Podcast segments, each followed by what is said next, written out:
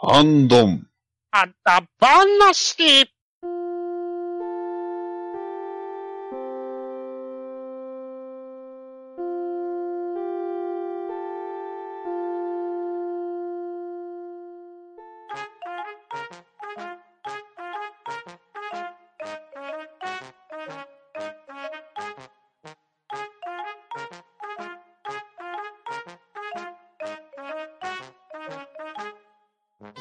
はい、こんばんは。ハンドンダ話始めていきたいと思います。まず、出席取ります。ガーネットさん。はい。毎週月曜日のチェーンラジ更新が楽しみになっているガーネットです。とめきちさん。はーい、ブルアカにハマっております。とめきちです。よろしくお願いします。パトラディさん。はい、赤色ほぼクリアしました。バトライです。よろしくお願いします。そして、パンタンでお送りしますが、今夜のハンドンダ話は、アバタロー戦隊ドンブラザーズダ話をしていきたいと思いますので、皆さんよろしくお願いします。はい、よろしくお願いしはーいよろしくお願いしま。ます。来たー。いやー、終わってしまいましたね。うん。ねえ。うんうんうんロスになってますね。ロスねが結構きつい。なかなかあれは唯一無二すぎる作品だなっていう。うんうんうんうん。はい。そんなアバタロー戦隊ドンブラザーズですが、ウィキペディアから紹介していきますと、アバタロー戦隊ドンブラザーズは2022年3月6日から2023年2月26日までテレビ朝日系列で毎週朝9時半から10時に全50話が放送されました。こちら、スーパー戦隊シリーズの第46作目にあたりまして、一連のスーパー戦隊シリーズにおいて、何々じゃーとつかないのは、特命戦隊ゴーバスターズ以来10年ぶりであり、革新的な作品を目指すという意気込みの表れとなっている作品と書かれておりました。そして、モチーフは日本を代表するおとぎ話の一つ、桃太郎であり、同作品に登場する人物、動物をモデルにしたドン桃太郎と4人の友達の活躍を描く物語になっておりました。1年間通してね、楽しく見させていただいたんですけれど、先日無事最終回を迎え、先ほども皆さん言われたようにロスになりつつあるかなというところで、振り返りのダ話をしていきたいと思いますので、今日は皆さんよろしくお願いします。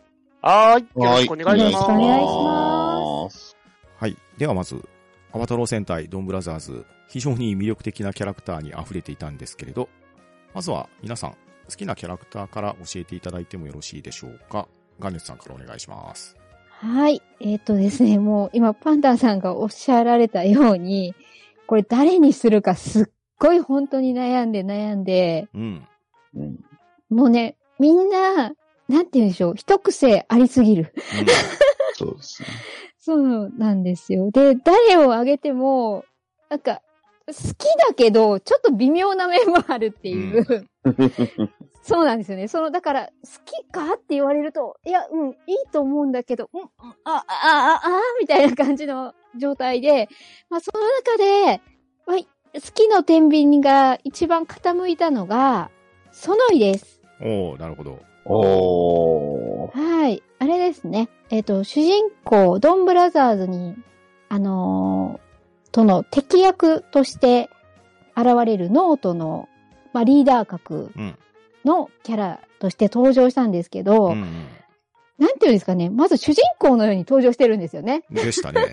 はい割とクそうールで正統ク派の。ールで。そうそうそうそう。で、1話目の最初かっこいい20分なんか完全ミスリードでしょ。そうそうそうそう。ね、もう完全に、あ、この人主人公なんかなぐらいの勢いでやってたんですけど、はーい。まあ、ね。で、ちょっと種族的には人間ではなく脳人っていう、まあ、ドンブラザーズと戦う相手として出てくるんですけど、ただ、全体的に見て、割と一番常識人ではあるなと思ったんですよ。ああ、なるほど。うんはい。あの、まあ、人間的に方面から見てもなんですけど、多分、ノート側から見ても、ちゃんと自分で自分たちのやってることとか、あの、あれは正しいのかっていうことに、自分で到達して、こう人間というものをちゃんと知りたいっていう風に、ただ戦うだけじゃなく、うん。っていうところまで到達して、まあ、最終的にはドンブラザーズに入るっていう、いわゆる光落ちキャラっていうんですかね。はい。まあ、そういう面も割と、うん、なんかその、ソノイの変化とか、こう、なんとなく見てて、の、人間じゃなく脳人という種族なのにすごい常識があるとか、で、正々堂々と主人公に挑んでいく姿とか、そうですね、そういったこと含めて、私はその、最終的に全体の評価とかバランス見たときに、あ、ソノイが好きだな。というか、まあ、友達になるならソノイだな、みたいな感じで、はい、思いました。はい、ありがとうございます。ありがとうございます。ありがとうございます。まあ、その自体のあの、キャラクターがあの、バルーンワン出身ですからうんね。、そうですよね。それは主人公だわな、あうのん造形っていう。うんうんうん。うん。うん。うんそこら辺も面白かったですようね、んドンブラザーでしたね。うん。では、続きまして、ともきさんが好きなドンブラザーズのキャラクターは誰でしょはーい。えー、まあ、全部好きなキャラクターだらけで、本当に悩んで悩んで、こいつ気になるわってところであげたいのが、よーし、一緒に忍者道を極めないかというわけで、王の実をあげたいと思いますう。ああ、なるほど。忍者おじさんじゃない。まあ確かに、確かになんかうんトメさんと、なんか、なんすかね、ちょっと何か通じるもんー感じますよね。感じましたね。確かに、確かに通じるもんありました。いなんか見やいやてると、トミさんのことがいつもよぎりました。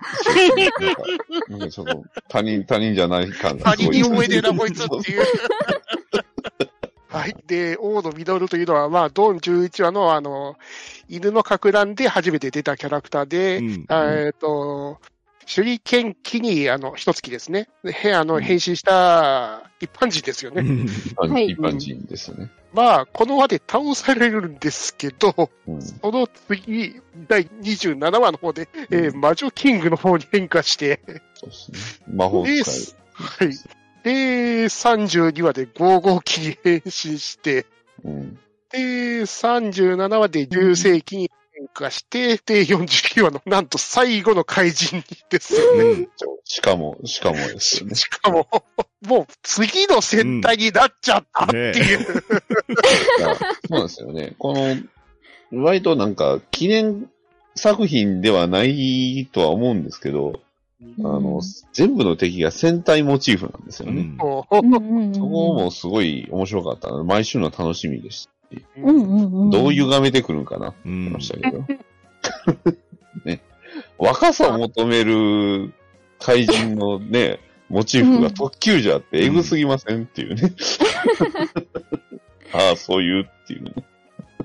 いやーねー、戦隊史上の中で初だね、5あー4回、ね、せ 変身した一般人ってっていう。ああ、確うんかに。うんねえ、決闘マジマジもいきなり出てきて 変身してましたからね。決戦の最中になぜ？っていう。基本的に出てくるとき、なんか割と急に出てくるんですよね。そうよね。うんうんで割とすぐ終わったりするというか、そうそうそう。それ扱い雑だなメインメインの話じゃないんだっていうね。しかもなぜ忍者から魔法使いにジョブチェンジしてんのこのおっさんっていう。いや、欲望はね、やっぱり尽きないんですよ。うんうん忍者もかっこいい。魔法使いも、素そう、敵いいし、ねう、ん最終的には王様をね、うんなる。王様になるわけです。あの次回予告の時点でまた来たなと思ってるんですからね。まだってなる。また王冠かぶってて嫌な予感するぞっていう。うんビジュアルでピンとくるっていうのがすごいです。そうそうそういやー、このドンブラザーズのカウス感をね、一番出してたようなキャラクターな気がするんですよね。うん王のミノルさんは。確かに。はい、というわけで私の気になるキャラクターは王のミノルさんでございました。ありがとうございます。はい、ありがとうございます。ありがとうございます。はい。では、続きまして、私、パンタンが、ドンブラザーズで好きなキャラクターですけれど、先ほど、ガーネスさんがね、脳人のソノイをあげたんですけれど、僕も脳人からあげたいと思います。おソノニですね。おああ、ーう。んうん、わかります、わかります。いいキャラクターですね。いや、なかなかね、日曜の朝の時間帯からこの子出していいのかなっていう感じはしましたけれど。移動へと式脚本って感じのう。んい確かに。や、でもね、最初出てきた時は、なんやこれって思ってたんですけれど、もう、うんどんどん話が進むにつれて、だいぶ、ツンから出れてくるじゃないですか。そうですね。うんうんうんうん。数々のエピソードを経ての最終回の最後の最後なんかね、ああ、よかったなって、微笑ましく見れたんで、いいややうん。ーそれで、もうほぼほぼ序盤から出てきて、最後まで活躍したじゃないですか。しましたね一応ノートって扱い的には最初悪役だったじゃないですかうん。そうですよね。敵幹部って感じですね。ですよねだから位置的には。うん。なんですけれど、まあ、ネタバレにはなりますけれど、最終的にドンブラザーズに加入してますし、加入しました。加入の方法よ加入加入なんですよね、だからそう。別に話し合い別別のそのキャラ、あれになったわけでも、なんか別の組織じゃなくて、あくまでもこううん敵同士じゃなくて加入なんですよね。そうなんですよね。そうなんですよね。名乗りの時ちゃんと言いましたもんね。そうなんですよ。うん。考えてる名乗り上げるうん名乗り、名乗り上げもしてましたし。うそう、ん。名乗り上げもね、何回かありましたし、うんうん。最終的にドンブラザーズで何人いるかって数えてましたもんね。ね。そうっすね。いや、でもね、女幹部と言いながらも、まあ若い女の子らしく、まあ、いろいろね、愛を知りたい的な言動もしていましたし、ああ、うんそうですね。はいまあ、一月に対する冷たい対応と言いましょうか、塩対応と言いましょうか、うん。まあそういうのを経て、犬塚くんへの、あの、うん。アタックの掛け具合っていうところがね、うん、うなんか、ん。微笑ましく見れてましたんで、うん。まあ、いろいろ個性的なキャラクターいますけれど、一押しといえば、園にさんということでお願いしたいと思います。はーい。はい。はーい。ありがとうございましありがとうございた。ありがとうございます。あれですよねロートなのにね、うんすごい人っぽいんですよね。うんだんだんですよねだんだん。うんうん。まあまあ、ちそょう本当にちょっとずつというか、物語として、あの、として成長していきますからね。うんなんか、うんそこも珍しいっていうか、斬新なというか、こう、あれでしたよね。最近見かけないような戦隊ものとかでは。うんうんあとブラザーズは、ぜうん。ゾンブラザーズはでも全部そうなんだ。まあまあ。そうですねうん うんあとあれなんですよね。あの、普通、戦隊ものヒロインの女の子がヒロインっぽいんですけど、うん。ソノニの方が確実にヒロインっぽかったですよね。最終的に見返した時に、こう、命がけで愛する人をね、守ったりだとか、そうそうそう、全体的なシナリオの流れ的に、うん、なんか、こっちの方がちょっとヒロインっぽいぞって思いながら、うん。だって一回死んだのを、ポイント使って生き返らせてもらったじゃないですか。はいはいそうそうそうそうそう。あ、はいこれもうヒロイン、ヒロイン決定じゃない？みたいな。あの、頑張れはるかちゃんみたいなね。うんじゃあ、そうです。いや、まあ、うん。はるかは、うん、ヒロインではないなと思います。まあ、あそうそうくまで主人公ですよ。主人、そうですね。そうそうですね。うん。作品通しての、確かに、うん。一番のその視視点というか、あれは。あくまでもはるか視点ですね。割とストーリーテラーな感じでしたからね。そうです。そうですね。ねどっちかっていうと、ヒロインっていうより主人公感が強かったかな、はるかちゃんは。あと、僕これ知らなかったんですけれど、うん。調べてて分かったのが、ソノニを演じている宮崎亜美沙さんですか、うんうん。この方は実はヒロイン役でオーディションを受けられてたらしいんですね。ええーそうなんですね。オニシスターで受けてたけど、うんそっちは落ちたんだけど、うんうん。まあ、その2役に抜擢されて演じられてっていうことで、まあ、オニシスター役の彼女も見てみたいような気もしますけれど、まあでもやっぱりソノニでよかったんじゃないのかなって、個人的には思ってます。うんうん。そうですよね。ううんうん。なんか、はま、はまり役というか、良かったですよね。本当うんに、その兄ちゃん。うん。いやー、本当にいいヒロインしてましたもんね。いいヒロインでしたね。うん最後まで。うん。ねえ、本当うんうん。では、続きまして、バットナリーさんが、ドンブラザーズの中で好きなキャラクターは誰でしょはい。ね、これをお聞きの方気づきましたか？なんかメインのキャラ出てきてないんじゃないですか。ヒーローが出てきてないんじゃないですか？すごい。今回今のところ、まあ、通してね、僕が、ね、一番好きなキャラクターは、もうまさにね、ヒーロー、ヒーローとして生まれ、ヒーローとして戦い、ヒーローであり続けるもの、えー、五色高いとが一番好きでした。ダメだ。ダメだ。この回あのもうダメだ。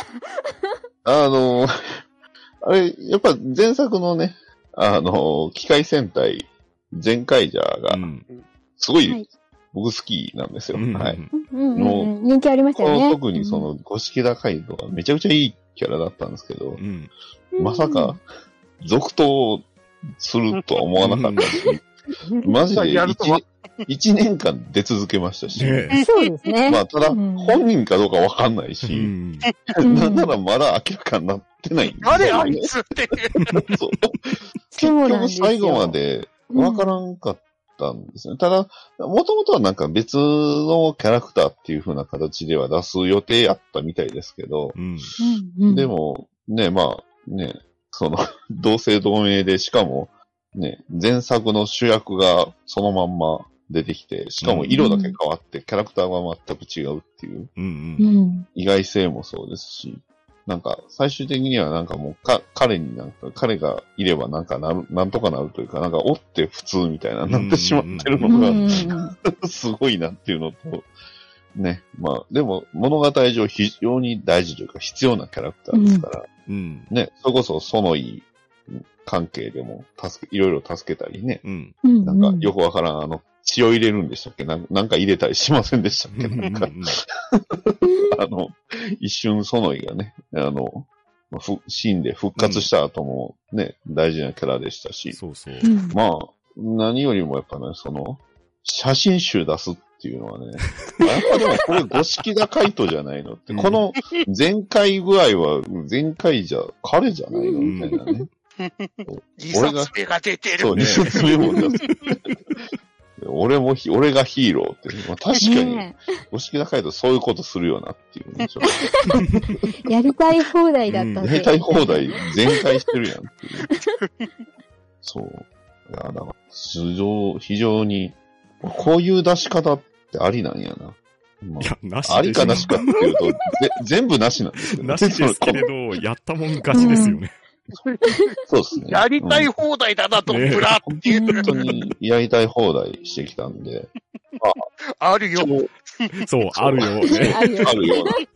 ヒーローのね、あの、田中さんが演じたあの、そうバーのマスターなんですよ。もう、喫茶どんぶら完全にあれのオマージュですもんね。ですよね。完全に。しかもあれですよね。裏行ったらオペ室があるんですからね。そうそう。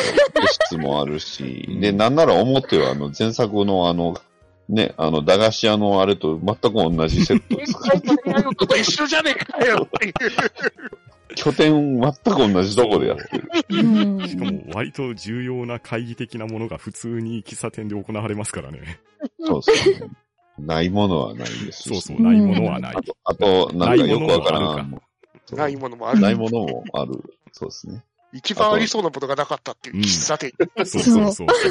あと、何でしたっけ？なんとかキラーキラーってな、なかったあば、ドンブラキラーの、ドンブラキラーキラーうん。っていう、あれ、しかも、な、かい、あれ、あの、あれ、結局、何やったか複製も特に回収せずに、なんか結局もう戦い続けて終わりみたいな、そんなんでしたもん。食べたよ、あれ。あれ、え？いや、でも、ね、まあ、まだあの、一応、ドンブラザーズ VS 全カイジャーはやる予定なそうので、ですね。もしかしたらそこで何か明らかになるかもしれないし、ううんん。なるかな。ならないんじゃない？まあ、はるかちゃんが全力突っ込みしてくれそマスターが二人、なぜなモスターぜなぜが2人っていうのは確かに見たいは見たいですう。うね。ん。いや、でも本当に、あれか出てきた時、うわ、かっこいいなと思いましたよ。うん。あの、前回じゃブラック。うんうんあああ、ね。うん。全部がね、ソードになるのあれもかめっちゃかっこいいですあよ。れかっこいいですね。あれ、いいアイディアというかね。もともと、で前回じゃって武器が銃しか使わないんですよね。うん。うん。だから、それがまさかあの、刃が出てくるってめっちゃかっこいいっていうのがね。ということでね、はい。メインの6人に出さない。あ、もう怪人だつな、こっち。そうですね。はい。以上です。はい、ありがとうございます。ありがとうございます。ありがとうございます非常にドンブラザーズらしい感じでしたね。そうですすごね。い。まねさかここまで誰もあげないとは思わなかった。誰か記事のいかねえかなと思ったけどな。そう。記事はね、あげたい気分はね、あるんですけどね。そううん、どいつもこいつも一癖ありすぎるんですよあ。りすぎますね。井上またも何も知らない犬などであるとか。ありましたね。あの、プラスの部分は確実にあるんですけど、うん。うんかなりのマイナス部分がありますからね。そうですね。そうですね。あとあの、うん桃谷二郎とかね。ね問題児っていうレベルじゃないですよ。怖かったよ、もう。いや、最初怖かったし。うんうんなんならでもその怖い、その、ね、危ない二郎の方が実は常識的っていう部分もある。うんまともだったっていうね。どっちかっていうと元の人格はそっちだったっていう。そうですね怖い怖い怖い。そうそう。後天的な方なんですよねうん、普段う。ん。そあとさっき言ってた、その、ドンブラキラーキラーあったじゃないですか。うはい、ありましたね。あれって実はあそこの、ドン家のあそこに関係してるっていう、割と重要な伏線の一つでもあったんじゃないかなって、あそこのあったはずなんですけどね。でも、あの、インパクトが強すぎてどうにも、出撃のあのボタンのインパクトが、なんであんな喫茶店にあるのかっていうの。そもそも暗証番号なんで一発で開けれたのかと。暗証番号がそれぞれのね、誕生日を合わせたやおかしい。つ。いやー、おかしいし、あの回ほんま何やったの？うん。まあ、そういう回が多いよ、ドンブラ。そうですね。全全部通して、この回何だったんだろうなっていうのが、大体約40話ぐらい続くんですよ。で10話ぐらいしかストーリーしてないよね。そうそう残り、残り10話、10話ぐらいあるのにどうすんのみたいな。うん。で、このドンブラザーズって終わりそうだからね。そうまともに話し合ってたら。確かに。うんすごい作品でしたね。ですね。ねえ、もはい。というわけで、皆さんに好きなキャラクターを挙げていただいたんですけれど、次は、このドンブラザーズ、行かれたエピソード満載なんですけれど、そんな行かれたエピソード集の中でも、これは一押しと思われるエピソード、第何話かあたりを教えていただきたいんですけれど、まずはガンデスさんからお願いします。う。はい。まあこれね、本当にね、もう、思い返すと、どれあげればい正解なのかわからないっていうぐらい、本当に候補が山盛り、てんこ盛りなんですけども、もう本当に、あの、うーんって悩んで、これも好きなキャラと同じく、一番私が衝撃を受けたのは何だっていうところに立ち返った時に、やっぱり第1話なんですよね。ああ。はい。まずね、オープニングから、我が目を疑った？そのオープニング見てた時に、あの、記事のの、記事ブラザーがう、ん。頭身がおかしいですもんばね。バグってる？って感じで、そう。でも、一瞬しかう映らなかったりするからう、ん。わからないんですよ、最初。うんうんうで、ん。あれはなんかオープニングがおかしかったのかなと思って、本編が始まって、で、キジブラザー現れるんですけど、変身したらやっぱりあの足になるんですよね。そうそうそう。あの、なります。はい。ドラゴンクエスト10で、手足が長くなったプクリコみたいな頭身です、そうです、そうです。もうまさにあんな状態になって、あ、バグじゃなかったと思って、あ、よかった。私の目がおかしくなったのかと一瞬思ったぜ、みたいな感じだったんですね。うんで、まあ、それも相当びっくりした、唖然となったというか、あの、まあ、我が目を疑うオープニングから始まって、で、まあ、なんか、ああ、うん、戦隊ものっぽい流れかと思ってたら、まさかのリーダーが、みこしに乗ってやってきた。なんか下に人います。そうなんですよ。あの、まず、あの、こう、テーマソングみたいな、こう、祭り林みたいなのが流れてきて、千女か天女のような様相をした女性たちが、ひらひらと布を持って待ってる後ろから、人力で担がれて、しかもバイクにも乗ってるんですよね。うん。乗った状態のリーダーが、変身した後の状態で、わーはっはっはって言ってから現れてきて、え、これ何？どういうこと？って思って、もうなんか、唖然として、とりあえず食べてた朝ごはんのパンは落としました。もうね、そのあたり、もう、みこ、みこしに乗って出てきたヒーローの主人公初めて見たぞ、私、と思って。はいはい。はい。で、まあ、そして仲間をお供と呼び、家臣扱い、なんなら DV までするという、この、仲間だと思って。そう、もう、あの、自分のしもべたち、お供たちって感じって、すごいなーみたいな。まあ、まあ、その中でも一番はみこしだったんですけど、うん。初回であそこまで度肝を抜かれた戦隊ものはなかったですね。はい。私の中で。というわけで、やっぱりちょっと、キジブラザーズの足とか、リーダーみこし事件とか、うん。一番の衝撃は、ものすごかったです。はい。はい、ありがとうございます。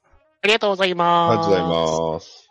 では、続きまして、とめきちさんのドンブラザーズおすすめエピソードは何でしょはい、私のおすすめエピソードは、第1回目の最終回、第26話、フィナーレ勇み足でございます。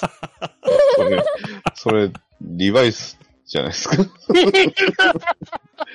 リバイス最終回に合わせてっていう。はい、こちらの26話、フィナーレ勇み足は、えー、仮面ライダーリバイスの最終回を見ていた五色田カイトが、ドンブラザーズも終わらせようとするわけですね。前前回じゃそういうとこ意味がよくわかんねえけど。前前回のですから。前回そんな感じですね。いつでも全力全開。全力全開なんだよで、最終回を記念して MVP を決めて、あの、素敵な商品をプレゼントしようという話でございますねう。うん。うん。で、あの、こちらの話がすごいところが、えー、他のやつは井上俊樹大先生が全部脚本やられてるんですけど、こちらの脚本だけ、あの、八手三郎さんがやられていますね。あ、そうなんだ。えーああ、そっか。この脚本だけがなぜか、八手三郎さんが書かれてるっていう。そう か。他は井上俊樹大先生なのにっていう。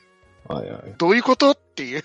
いやーね、しかもこの話だけ、あのね、あの、あいつが出てこねえですからね、主人公が。うんうんうんうんうんうん。で、桃井太郎が本命と思われたけどっていう。で、いろんな人に、あの、個人個人が、私が MVP だって言い出して、うん。うん。はいはい。しっちゃかめっちゃかするところですからね。うん。いやー、非常に面白かったですし、うんあ本編に関係ねえ話かなと思いながらも、あの、二郎の話が出てきたりとか、ああ、割と大切な話を盛り込んだりとか、これ本当大丈夫かドンブラザーズって思うような。で まあ、本編的には総集編の話だけど、あれねっていう、う。うんん油断できないですね。油断できねえなーっていう、もう最初から意味わかんねえしなーっていう。リあのね、これのおかげというか、これのせいというか、リバイスの最終回覚えてないんですよ。あれ？リバイスどんな終わり方したっけ？な好きなカイトがなんか見てたようなっていう、あれ、こっちはドンブラザーズだっていう。そうです。後ろでね、やりたい放題してるから、リバイスが割を食ってんだよなっていう。そうですね。リバイスがもう完全に終盤はもうずっと結構シリアスでしたね。そうなんだよな。ね本当ドシリドシリアスだったんで。うんうんブラザーズはシリアスやとも誰かが戻すもんな、絶対に。うんうん。ねはい、というわけで私のおすすめエピソードは第26話フィナーレ、勇み足でございました。ありがとうございます。はい、ありがとうございます。はい、ありがとうございます。ありがとうございます。はい。では、続きまして、私、パンタンのドンブラザーズおすすめエピソードですが、第38話、チンプンカンクッキングを押したいと思います。おー。ドンブラザーズ戦隊もんなんですけど、この回完全に料理番組なんですよね。ですよそう。したね。うんうんうん。料理多いな、このドンブラザーズ。全体的に。うんしかもね料理って言ってるのに、途中やってるのが妄想クッキングとかいう、なんかね、意味がわかんないことやってるんですよね。いや、それ、それもそうですし、あの、料理に入るくだりも結構ひどないですか？あれそうですね 記事のが、だって、犬塚を撃った金で、そうそうそうそう。でおかしい。本人呼ぶ、俺どんなメンタルしてんねんってなる。しかも犬塚くんも、ある意味俺のおごりだとか言ってますからね。そうっすね。うん。わかんねよくわかんねえ。いや、でも、数々の美味しそうな料理が出てくるんですよね、これが。うんはい犬塚くんが実は料理が得意だったエピソードもちゃんとここで入ってくるじゃないですか。入ってきますね。はいいきますね微妙に伏線回収されてるんですよね。で、もう、話の95%ぐらいは、なんで起こってるかわかんない料理番組ネタなのに、ラスト数分だけで怒涛の展開に持っていくじゃないですか。あそうですね。ラスト数分で、そうですね。一月出してっていうパターンが結構ありますもんね。ねいや、もう、ここのね、記事のに物を食わせる犬塚くんとかなかなか恐怖な絵面ですよ。そうですよね。だから、さっきもね、ちょっと話題に出ていたように、メインストーリーはごくごく短くって、余分なエピソードをやってるように見せかけておいて、残りの数パーセントで一気にシリアスに持っていくっていう、このジェットコースターな感じが、いや、さすが井上さんの脚本だなと思うわけですね。うんうんうん急展開して、風邪ひくわってぐらいの急展開。そうなんです。特にあの、エンディングのいつもの曲が流れてちょっといい感じになってから、うん。ちょっと時間うんがると怖いんですよね。そうそうそうあれなんか、ね 大体なんか起こる。うんな。んか薄暗いことが起こってるのなんかっていう。まあ、大体8割ぐらい記事のなんですけどね。確かにか。美穂ちゃんかどっちかの感じがするなそう。そうそう やっぱり吉野じゃないかよ。記事の。はい。というわけで、私パンタンのドンブラザーズおすすめエピソードは第38話、ちんぷんかんクッキングでした。はーい。ありがとうございます。ありがとうございますありがとうございます。では、続きまして、バッドダディさんのドンブラザーズおすすめエピソードは何でしょはい、えー、僕のおすすめエピソードは、ドン Q は、ボロ太郎とロボ太郎です。うああ、はいはいはい。あてっきり僕、パンタンさんこっち出すかなと思ったんああ、ですけど。まあまあまあ。そう。あのーこれまで迷った。面白すぎて。そう、面白すぎるんですよ。な、数年に一回、実はそう、ね、桃井太郎は、力を失うんですよ、ね。あの、あまりにも普段強すぎるんで、数年に一度力を失って、その日がやってきてしまったっていう。え、どういう設定っていう話。うん何を言ってるかよくわかんねえんだけどっていう。で、その回想方法が、きび団子を300個食べる。そうそうそうそう。急に桃太郎要素を出すんですよね。でも、確かにあれ見ると、きび団子もなんか食べたくなってしまうっていう回なんでうんすけど。うんいやー、でも、ここでなんですかね、はるかと猿原が二人でこう協力して、うんね、桃井太郎のために、ね、あの、きび団子を作った、作ってくれるんですようんうね。んうん。あ、だから、そのあたり、お音ではあるけれど、なんか、ちゃんと考えて、考え出したんだなってうん。いうところで、うんちょっとこう戦隊ものっぽくちゃんとなってるんですよね。うん。うんうんただまあ、なんですかね、その、ね、で、五色田海斗はね、普通に全海山に、目の前普通になったり、一体何者なんだっていうのが、まあこれ最終回までずっと出てくるんですけど、うんうんでまた一月もね、敵が、あの、おじいさんで、みんなと遊びたかったから、うんえー、まあ、匿名デカレンジャーになるっていうね、ちょっとね、マジかよっていうような状態なんですけど。いやー、ね。ちなみにこれでね、初めてロボ太郎が出てくるんですけど、うんこれパワーアップする理由、えらい雑じゃないですか。で、なんならみんなロボ太郎になるんですけど、あれっていう。大丈夫大丈夫。その前のあの、ね、きびだんごが一個足りなかったあたりからもうわけわかんなくなった。あ、そうです、そうですね。300残りの一個お前だーって言って、そ うまあ、そんな意味がわかんないんだけど意味、意味がわかんない。でも、いい話なんですよね。うん あのエンディングが流れると、そう、なんか、ああ、終わったなって。あのエンディングが流れてきたら、あ、いい話だったな、になるんだよなってあ。終わった終わった。いい話やった。めでたしめでたしみたいな気分に。はるかちゃんぶん投げられたけど、いい話だったなって。いやーね。しかもあのきびだんごが実は、これあるんですよね、パンタンさん。うん。実際タイアップして。そうのん。あるみたいですし、うん。これから後のエピソードでも、ちょいちょい喫茶どんぶらできびだんご頼まれてますからね。うんうんそうそう。だから300個食べればパワーアップす何 が謎だったよな、あのきびだんごカウンターとか。る。そうですね。な、何きびだんごカウンターって。そう。いやー急に桃太郎要素出してくるんで、なかなか。うんそどんぶらのあるよ、きびだんごあるよっていう。う。うんいあーまあ、これは本当にいいエピソードだったなっていうことで、ちょっとこれを押させていただきました。はい、ありがとうございます。ありがとうございあります。がとうございます。というわけで、皆さんにおすすめエピソードを挙げていただいたんですけれど、うんまあ、とはいえ、最終話、ドン50は縁ができたな、もう語っておかないといけないような気がするんですよね。うんうん。ですね。まあ、49と50とは、なんかちょっとセットみたいな感じありますもんね。うん。いや、そう、49話で結構、なんですかね、それぞれ、思い出を最後こう語ったりするじゃないですか。ううんん。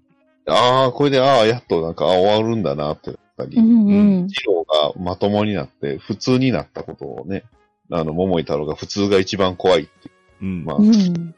記事のは普通じゃなかったよなって思いながら、明らかにだっていう。ねそう。で、ね、まあ、最後にはなんかすごいうん俳優さん、見たことある俳優さん出てきたりしましたけど。うんまあどっかで見た脚本家がいるような気がすんなっていう。50話の冒頭でどっかで見た脚本家が出てくる。最終回ね、うんいや、いい話でしたけど、うん。うんうん。30分で収まるのって思いましたよ。いやー、ねこれは収まらないんじゃないのかなって思いながら見てましたけどね。もう、うん思いましたよ。で、その死頃がね、うん。なんか急にたた、畳みかけるようにいなくなり、うん。うん。そう。いやそして、その名とそのやかな。うん。見たことあるな、そのや。すっごい見たことある人が、すんごいなんか濃いキャラクター出てきましたけど、同じ脚本家の作品で昔見たことがあるような気がするなって。見たことありますね。すごいあの印象的なキャラクターで見たことあるんですけど、首の骨が折れる音の人で見たような気がするな。そうですねかっこよくなっちゃって。でもう、ん専用のスーツはなかったんだなっていうね。最後だってロボ戦なくなってましたもんね、後半。なかったですからね。なかったですね。うん。ねうんもうおもちゃ売り切ったのかみたいな感じが。まあでも本当にね、これ、最終話が、あの、うん今まで言ってきたあの、悩みなんか吹っ飛ばせじゃないですけど、伏線なんか吹っ飛ばせになってたような気がするなってういう。うんですねまずは何それ吹っ飛ばせって感じで。なんだったっけ、あいつっていう。なんだ、ね村雨、あれなんだ急に駆けつけてドンブラザーズ入ったよ、あいつっていう。そうですね。しかも名乗りまであったじゃなくて。そうですね。上手に目覚めたドン村雨。急に、考えてたっていう。そう。マザーも一体ほんま何だったんでしょうね。まあでもマザーちゃんとね、村雨に好きにするようにって言ったじゃないですか。うん。うんうんね、どっかの女、同じ声優さんでどっかの母親もなんか、いましたけど、そっちはなんか、そっちは不穏な母親っぽいですか？ら、そうですね。同じ曜日な気がしたな、なんか。同じ曜日ですけど。そ ういや、だから、午前のテンションと午後のテンションが違うんでしょうね。あ午前の能登さん、午後の能登さんって感じで。ね、あの、お父さんも母親役ばっかりやなって思いましたけど。ちょっと、そうね、午後の能登さん怖いんですけど。うん。まだ。あそう。うんあと、ヒロが割とうまいところに入ったのも良かったなっていう。そうですね。ああ、そうですね。うん。結構打ち割とねのめされてましたもん。ね、最後は。割と最終話前がかなり凹む感じになってきてたから、うん。うん。49話で記事の辛いなと思ったら、割とね、あの、いい感じになったから、よかったよかったっていうう。ん。あのまま出てこなかったらどうしようって思いましたよね。ねでも彼もちゃんとヒーローなんだってところを最終話で出すところもいいよなそうそうそうですよね。あの、なんですかね、犬塚と、な、記事のの上にこう、犬塚って戦うっていうのは、ああ、よかったなって思いましたよ。うんうんうんうん。うん。そう。うんまあ、犬塚はずっとかわいそうだったんですけどね、なんか。そうですよね。だから彼は間違いなくヒーローでしたよ。うんうん。いや、結局犬塚はなんで今、わか芸人になれてるのかもよくわかんなくなってるそうそれはそう。いるよね、そこにっていう。そうなんです一体、犬塚は結局、夏美にも言わなかったけど、何の罪なのかさっぱり言わん、なんか最後の方よくわからんかっ警察 なんで追っかけてんのかよくわかんなくなってきたよ。た。ソロにはわかる権。利っていうね。ソロにはね、49話でやっぱりうん犬塚をね、助けるために大暴れしてたんでわかるんです。うんわかりますそして、園座もね、編集長。うん。うん。最初はこう感情がわからないって言ってたのに、うん。初恋ヒーローを呼んで、最終的には編集長に。うん。うんなのかなよくわかんないです。でも、あの、ボツとか言ってたあそこら辺の話も割と的確っていう、うん。あうん確かうん。感情わかんないとか言ってる割には割と的確なアドバイスしてんな。うん急に惚れられるか、普通、みたいな。それはそう。それはそう。そう、それはそう。うん、結局、どうなんですかねこの、まあ、ドラ、えーテレビのドンブラザーズの未来の世界に繋がるのか繋がらないのかっていうのは、結局やっぱり未来変わってるんかなっていう。まあ、あれって未来だったのかどうかもよくそうでわかんないね。そもそも本当に未来なのかっていうのも。まあ、い、いまあ、別世界線なのかなぐらいの、そういう感覚というか、まあ、未来は変わったの、るんかな。あっちの桃井太郎がどんなんだったんだか、すごい気になるんですけどね。うんねはるかちゃんがぶん殴ってくる、あの世界。まあ、一年で結局記憶が入れ、ね、えーまあ、なくなるというか、うんちょっと、休止する。ということはですよ、前回じゃに出てきた時のあの、桃井太郎ってもしかして、前の段階だったのかなっていう。先代の、だってうん、あれですよね、あの、ドンブラザーズとかも出てきましたもんねう。ん、出てきましたね。変態と言っていいのやらどうかっていう。先代と言っていいのやらですけど、確かに。初めてあの、ね、お友達を褒めたシーンでしたからね、うんお前たちすごかったのかっていう。うん。そうそうっすね。それは、いましたね。そそのエピソード。そう。確かになあの力持ってまともに一緒に戦ってくれる人たちは珍しいんだよなっていう。確かに。確かにそうですね。ちゃんと真面目に戦ってくれうる、んそうですね。それはポイントもあんだ何かおかしかったから逆にやってくれた感もあるような気がする。う。うんん。確かに。確かに。うんいや、本当でも、いい一年でしたよ、本う当に。ん。うんだって最終回なんか、正直何やってるかよくわかんない勢いでしたけど、最後の最後に縁ができたなで大団円に持ってこれるっていうあの力強さはすごいと思いますね。うんそうですね、もう。あれ言われると、あ、うん、はい、みたいな。うんいやー、主人公が死んだところで、あの、すごい感動的になるっていうのも珍しいなっうていう。ん。ああ、そうですね。49話で、主人公が死んでみんな喜んでましたもんね。逆が待ってる、やったーって、えーっていう。普通考えたらおかしいんですけそど、いやでも、うん一年間見りゃわかるんですよね。うんそう。うん。確かにあそこはいいシーンでしたよ。うん誕生日。うんまあ、お誕生日会って時点でもう、すごい泣けるというか、ね。う。んん。もう日曜日にね、ハッピーバースデートゥーユーが流れたら不穏になるしかないんですよ。そうですね。またそうですね。割となんか変に繋がってしまってますね、今。うん縁が、縁ができてる。縁ができたら。うんコラボしたらどうしよ 今年の日曜日をね、なんか盛り上げてくれてましたもん。うん。ね。あと、最終話の良かったところは、あの、おでんのシーンですか？うんよかったうんですね。あはいはいはい。その記憶がおぼろげながらも自分の心情をなんか話していくみたいなところは。うん。うん。そうそう。あそこでね、ソノイが耳打ちしてくれて、そう。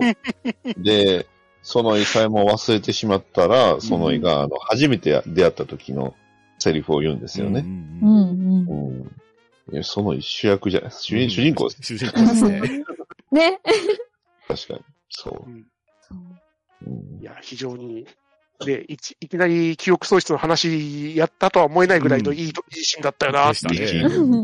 ね。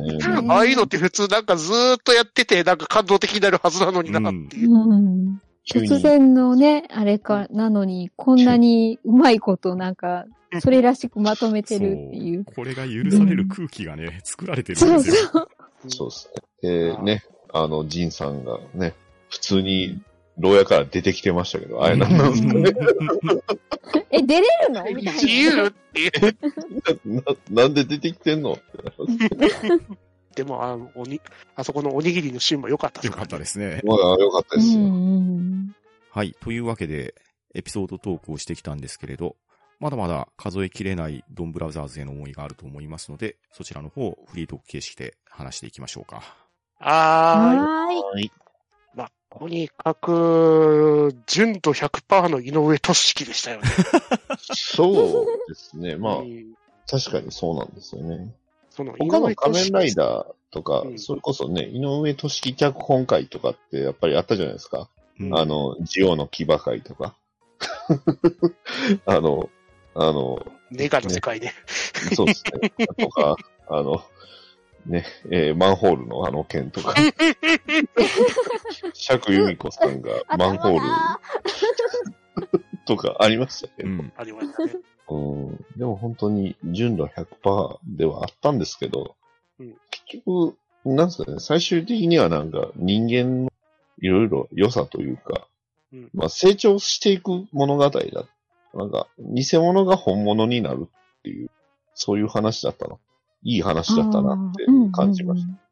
結局ね、みんな、うん。みんな最初はやっぱり、まあ盗作、盗作言われてたり、うん。偽物といううん、ね、まだ未熟だったのが、本当に、ね漫画で大賞を取ったり、うん。本当に逃走、逃亡者になったりとか、それ それは、い いいのか悪いまあ、のか。ほうん。本当本当にそのね、うん。まあ、恋人というか、まあね、うん、だったりとか、うんなのかなみたいな感じでしたけど、うん。うん、いや、本当に。やっぱり、ね井上先生のね、書く本は、やっぱりキャラクターが、あの、ずっしり、不動なものがあるから、ね、すごい、んものすごい変なエピソードでもキャラクターがずっと同じなんですよね。うん。ぶれないというか。あ、こんな無茶苦茶な話でも、こいつならこうするだろうな、みたいな。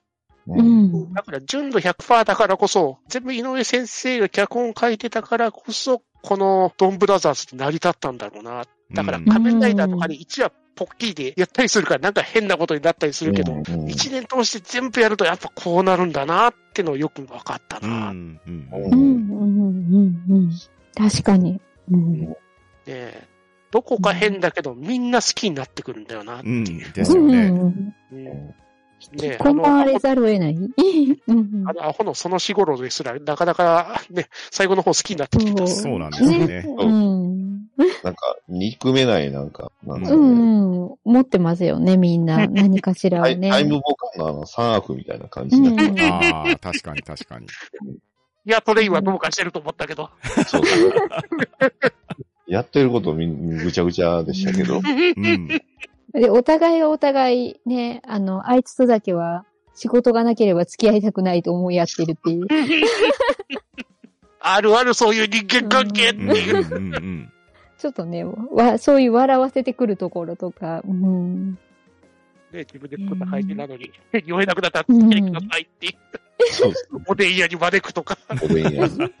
あのおでんのおっちゃんもなんか、準レギュラーみたいな感じでしたねで そうですね。うん。そうなんです割と10レギュラー多いんだよ、このトップランナーって。うんそうなんですよね。で、かつてね、その、一月というか怪人になった人たちも普通に出てきたり、それぞれ生活を営んでるうん。またうん。いいですし普通にあの、宅配に受け取る人に出てきたりとか、あの、おばちゃんやんっていう。うんあの、き記事のの上司さん、ねうん。本当に。ねいいあの、嫌だった上司ですらなんか愛着湧くもんなっていう。のために泣いてくれてるみたいな感じで。うんうん。なんか最後、いい雰囲気だったんですけど、でも記事のやっぱやめるんやなっていうところは、ああ、やなと思いましたよ。うん意外と硬くな。一番サイコパスっぽいんですよ。まあ、3回ぐらいと一月になってますからね。うん。で、なんなら、あの、舞台版というか、あの、シアター G ロッソでも、記事の10、ね一月になってます。一月になる。なかなかこんだけなる、ね、一回ぐらいはなったりするけど、うん、もう、はるかちゃんたちも慣れてましたよね。またかみたいな。うんどうに対しこれでなれないだとか言いやがったからな。そうそうそうそう。古速になってるように。ちゃんと意識あるやんっていう。うんそもそもキングオージャーのロボが最初に倒したのはキジノだからなっていう。ああ、そうそうそだそううだ。。そういえば。でも、キングオージャーのロボがいきなり出てきても何の違和感もないっていうのがドンブラザーすげえなっていう。確かに。ああ、ドンブラザーズだしなっていう。もうその一言で全てが片付いてしまう。うんロンブラザーズだし、で、大体片付けて、まだ、喋ってない感じだと、あの、桃谷二郎の話ですか。ああ、確かに。そうですね。サイコパス。妄想が形できすぎてないかなってうん見直してみると、妄想が妄想と喋ってんだよなっていう。そうですね。しかも、ジロー君の離れたところで喋ってんだよなっていうう。ん。うんそうですよね。あの、なんか、ジロー行っちゃって、なんか、さうん寂しいなみたいなシーンって、あれ結局、ジローの脳内で繰り広げられてた妄想だった。うん。そうなると一怖い。もう駐在の人が見せてた幻うん。になるんですよね。でも料理は実はジローが作ってた。うん。うんあれ衝撃なんですよ。うんマジか。ねえ、こう、肌から見てたら、え、大丈夫になるような、あれなんですけど、催眠的な感じでやってるのかなとか勝手に思ってたんですけど、わかんないですうんどこまでその幻だったのか、どこからが脳内だったのかよくわうからない。ん。というか、あの、幼馴染が都会に押しかけてくる話があったじゃないですかあり。ましたうね。ん。もともとなんか見てた時に変な話だなと思ったら。後からかかりが肌のホラーやんけっそうて。なんですよ。ねほら、ね。そう。エアないだったのあれ全部。エアーおと幼馴染ねえ、だったっていう。怖い怖い。壊す。わーっていう。で、しかもその性格がね、元々の二郎は本性が危ない方。ね、後から後天的に作られた性格だったというか、うんそれも結局脳内で作られた性格だった。うん。恐ろしすぎますね。ねルザイさんも、こんなに役割でかいとは思わなかったな。うん。え。うん。結局なんか銃とのね、いろいろ種類出てきてましたけど、え、うんペンギンと猫と、何でしたっけ？鶴かなそうですね。うんうん。みほちゃんが鶴でしたっけ？うんああ、猫。うん。猫かな？うん。なんか、ん？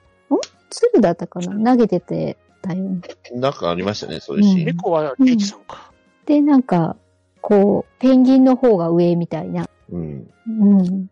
ど、ど、折り紙のどの辺でどういう順位が決まってるんだろうとか思いながらう、。うんん、見てたんですけど、でも、そうですよね。ジローくん、そう、あの、そこも含めてなんですけど、謎を丸々丸っと残したまま終わりましたよね。いろいろ。うん。ドンブラザーズ。うん。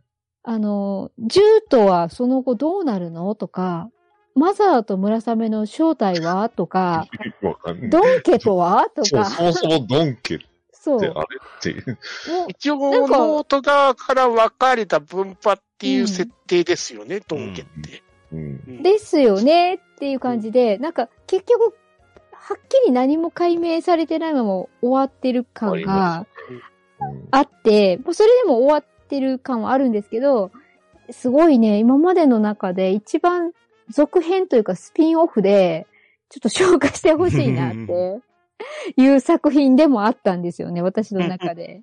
まわからない方がいいかなっていう気持ちと、わかりたいっていう気持ちが半々あるが感じなんですけどう、んうーん、続編とかスピンオフで、こう、ね、桃井太郎が記憶喪失になって、あれするっていう理由とか、まあ、それも多分ドン家が絡んでるのかなとか、パラレル世界の方のそのドンブラザーズの面々はどうなったんだろうとか、そう、もう本当にね、サルカとサルハラがくっつくっておかしいですね。そう。おかしいおかしい。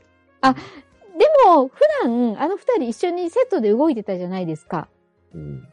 あのでも、サルハラとはるかちゃんって。でもサルハラ、うんサルハラはあかんでしょ。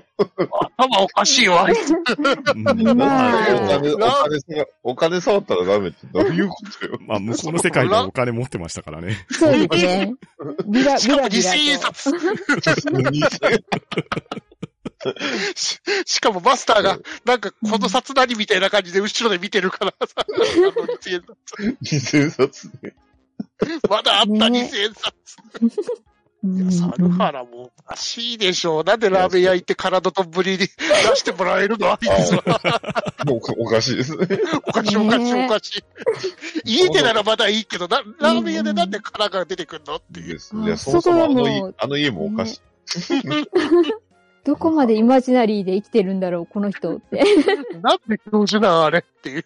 わかんないし、なんか、そうう、ん最終回付近も確かになんか、サルハラ、成長したんかしてないかよくわかんなかったですよね。そうですく雲、原ってうん。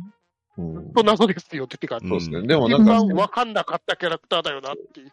うん成長した感出してましたけど、ね、なんか雲、あの雲がつかめない、それがどうのこうのって言ってたけど、で、この人何言ってるのかな、みたいな。最後までこの人何言ってるんやろうっていう感じ。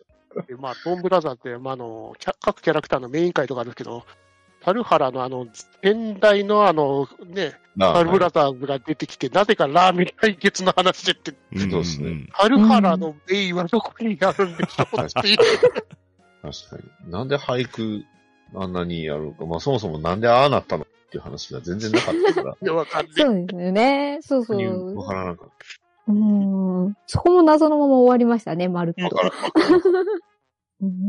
収はしなさそうだなっていう。なんかあれはああいう人みたいな感じなのかうん語らないこそ、こそがわびさびだったんでしょうね。な。ね。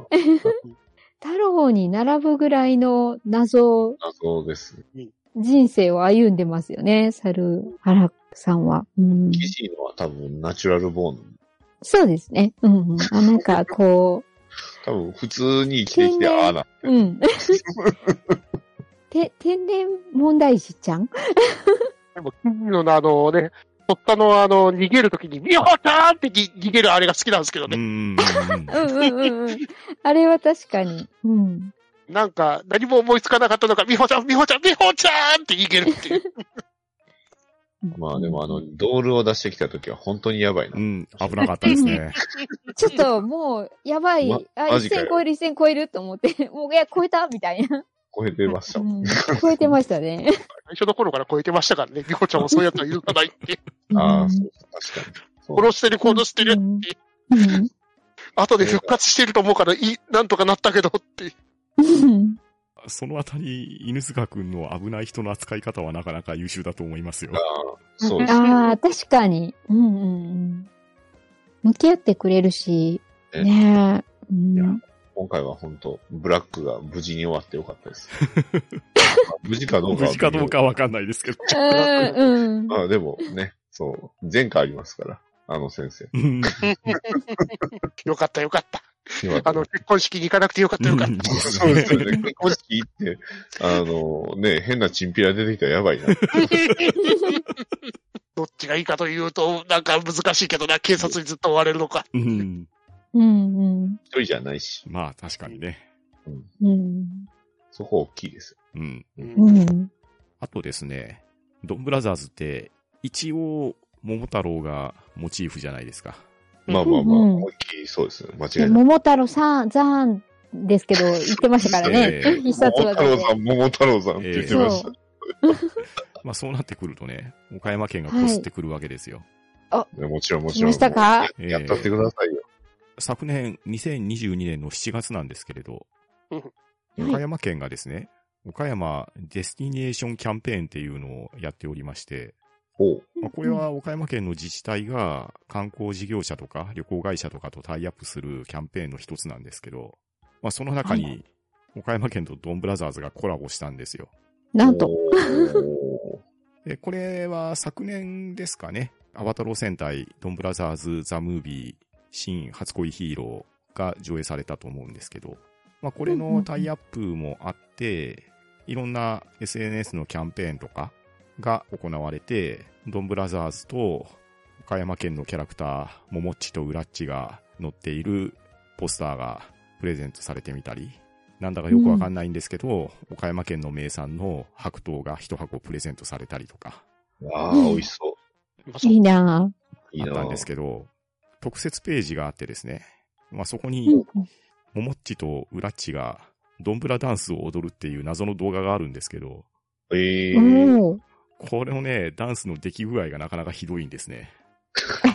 ひど、ひどいんですか？今流し、流そうとし これなかなかですね。全然切れてないんですね。もうちょっとなんとかしたれよって思いますけれど。そ、その、そんな出来なんですね。劇場版のやつだからポスターもねうん、ライダーなどお供にならんって書いてますもんね。でも、すごいですね。このポスター見たら、岡山とも縁ができた。ねうん、お、キジブラザーと犬ブラザーが完全に犬とキジそのものになっねてすね。いや、いいタイアップですね。いいですね。いや、やっぱこれはもっとこすって、もっとこすってほしいですね。え。うん出なかったけど、映画もひどかったからな。そうですね。今回、映画、映画の話なんか避けてる感ありましあ、そん、そうなんですか？そんなに、ちょっと、微妙な感じだったんですか？微妙というかね、はい。何を見てるんだ、こいつ、これはって。そんなレベル。そう。た。まあ、アマプラだったら、あれできるんで、500円レンタルできるから。レンタルできるんですから。レンタルで。いやー映画撮ってたら、ドンブラザーの活躍を見てたら、君たち映画出ないっていう、うんうん。それでスカウトされて、映画デビュー。で、その、そのに、その差を、ね、あの、スカウトされてなぜか映画デビューしてるし、なんでか五色高いとも出てくるし、なんでだよっていう。ああ、すごい。ここまで好き勝手が許されるうん戦隊もの。なかなかない。う んこれもあれですかね。一重に主人公の性格がもう、俺様気質通り越してるせいですかね。そうですね。これだけね。全部うんが全部ドンブラザーズだからみたいな感じはある。うんうん。うん。もうキャラ設定の勝利でしょうね。ね多い太郎なら仕方ないですよね。そうそう。自己肯定の塊っていうか、フェイトのギルガメッシュを並だな、こいつと思いながら。あと、はるかちゃんの顔毛も、んねそうだよね。素晴らしいですかうらん、確かに。に。そうだ。あの、桃井太郎って食べたら点数つけるじゃないですか。うん。うん25点。てましたね。25点って普通なんですよね、あれが多分。だから、80点出したあの、おにぎり屋さんってあれ、うん。ごっつかったんですよ、うんあれ多分。かったですよそうですよね。ねめちゃくちゃすごかったんでしょうね。うんうん。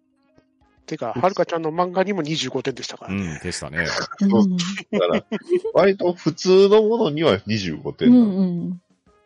そうなると、あのおにぎりの相対評価で、あれねごっつかったんやな逆に食ってみて、え。そうそう80。点すごかったんやな相当だったんだなっていそうそうう。本人納得してないけどっていう。うんそういえばでも点数の下りはなんか後半になって話出てこなかった。なかったですね。そうそう、言うん忘れてたんですけど、アルターモードってあったじゃないですか。ああ、はいはい。ああ。あれ、うんそのまんまあのおもちゃのサイズ、ちょっと思わなかった。うんうんうん。あれマジで使わなくなりましうた。ん。ね チラッとだけ、本当に数は出て終わりでしたね。フェスティバルが出てからが、もう完全に出てないですかうんそうですね。うん。まあ、っていうか、目が出すぎですよ、この話。ら。そもそもあの、最初に出てきたあの、前回以上のあれと合体したあれ、あれは一体何だった、ねエンヤライト。ねあれ、ほんまにあれ出てきたの最初だけでしたもん。うんでしえ。たよね。ねえ。特に使われることもなく、お、前回ジャーと合体するときだけでした。うん同鬼退人に合体するときのあの、それぞれの、あの、うん名乗りというか、うんその、鬼セリフ、うん。すごい、足は嫌だ、足は嫌だ、とかね。ありましたね。やったー、胸だ、とかね。そうそうそうそう。なんか、かなり好き勝手喋ってうましんでしたね。すごいな、こんな戦隊ものあるんだなっていた。う。あ まあ、本な当にかったですよ規格外ですよね。ですよね。他ないですよね。私、結構戦隊もの抜けてるんで、あの、あんまり最後まで見ないことが多くて、最初何話か見てちょっと挫折みたいなことが多くて、うんうんうん。うん。まあ、ドンブラザーズに関しては、うんうん。自分で録画しなくてもアマプラで見れるっていうのは大きいと思いますよ。ああ、いいです確かにね。。うん。はい。というわけで、今夜のハンドンダ話は、アバタロー戦隊ドンブラザーズについてお話をしてまいりました。リスナーの皆さんも、ドンブラザーズ気になった方は、Amazon プライムビデオで見ることができますので、興味のある方はご視聴していただければと思いますし、また、ご感想ありましたら、ハッシュタグハンバナでつぶやいていただけると大変ありがたいです。それでは今日は皆さん、ありがとうございました。はーい。ありがとうございました。ありがとうございました。それでは最後に、お友達、名乗りを上げて変身だアバターチェンジチェンジ。ドン、ドン、ドン、ドンブラコおしゃべり大好き、ガネシスター。よ、こう言って今日もゲラ笑い。止めブラザー。よ、笑い袋。コウモリはゆらゆら。ダディブラザー。よ、バットマン。パンダ大好き、ドン、パンタロウ、よ、日本一。これで、お前とも縁ができたな。は、ど、うん。だ、ぱ、な、し。というお話。